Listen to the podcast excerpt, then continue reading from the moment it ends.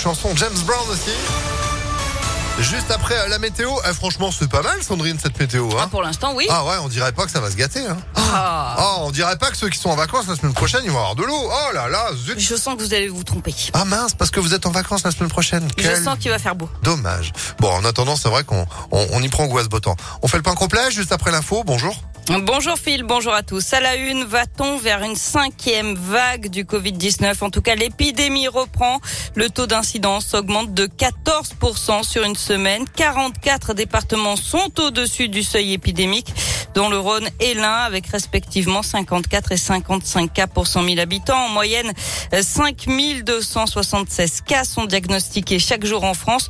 Le nombre de tests, lui, est en baisse de 21% en une semaine, selon Santé euh, publique France.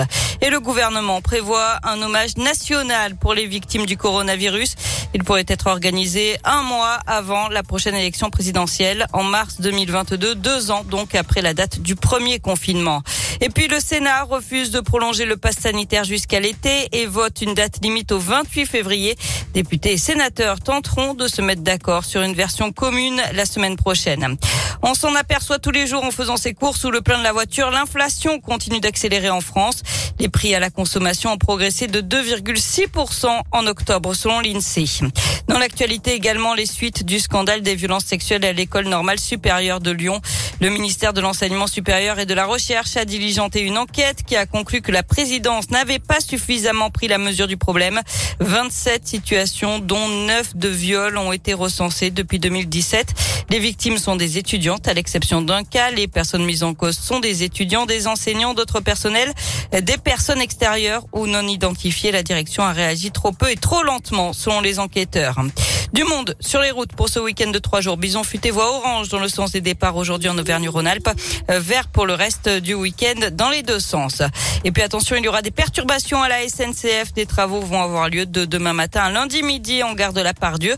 Le trafic est réduit sur une dizaine de lignes. Certaines arriveront à Perrache, d'autres seront desservies en car.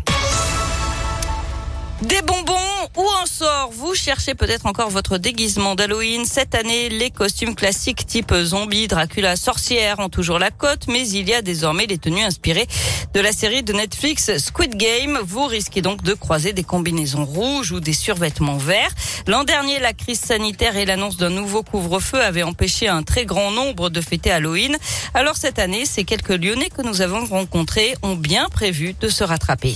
On est trois à faire des slashers et trois à faire euh, la famille Adams. Ça fait du bien et puis avec le Covid et tout, c'est vrai qu'on n'a pas pu faire euh, grand chose ces derniers temps. On a acheté euh, du maquillage, on a loué des costumes de mariachi pour faire les Dias de los Muertos. On a une, une amie qui est américaine, euh, du coup c'est le premier Halloween qu'on fait avec elle et euh, du coup on voulait mettre un peu le paquet quoi. Moi personnellement, je vais venir en militaire. J'ai prévu un treillis cargo militaire, des bottes en cuir, même un képi militaire. Ce que j'aime bien aussi, c'est euh, les chapkas russes. Et à Lyon, plusieurs événements sont organisés pour Halloween, comme le bus de l'horreur quai des Célestins ou encore un concert à l'auditorium spécial Halloween. Enfin, un rappel, ce week-end on change d'heure, on gagne une heure, c'est-à-dire qu'à 3 heures, il sera en fait 2 heures.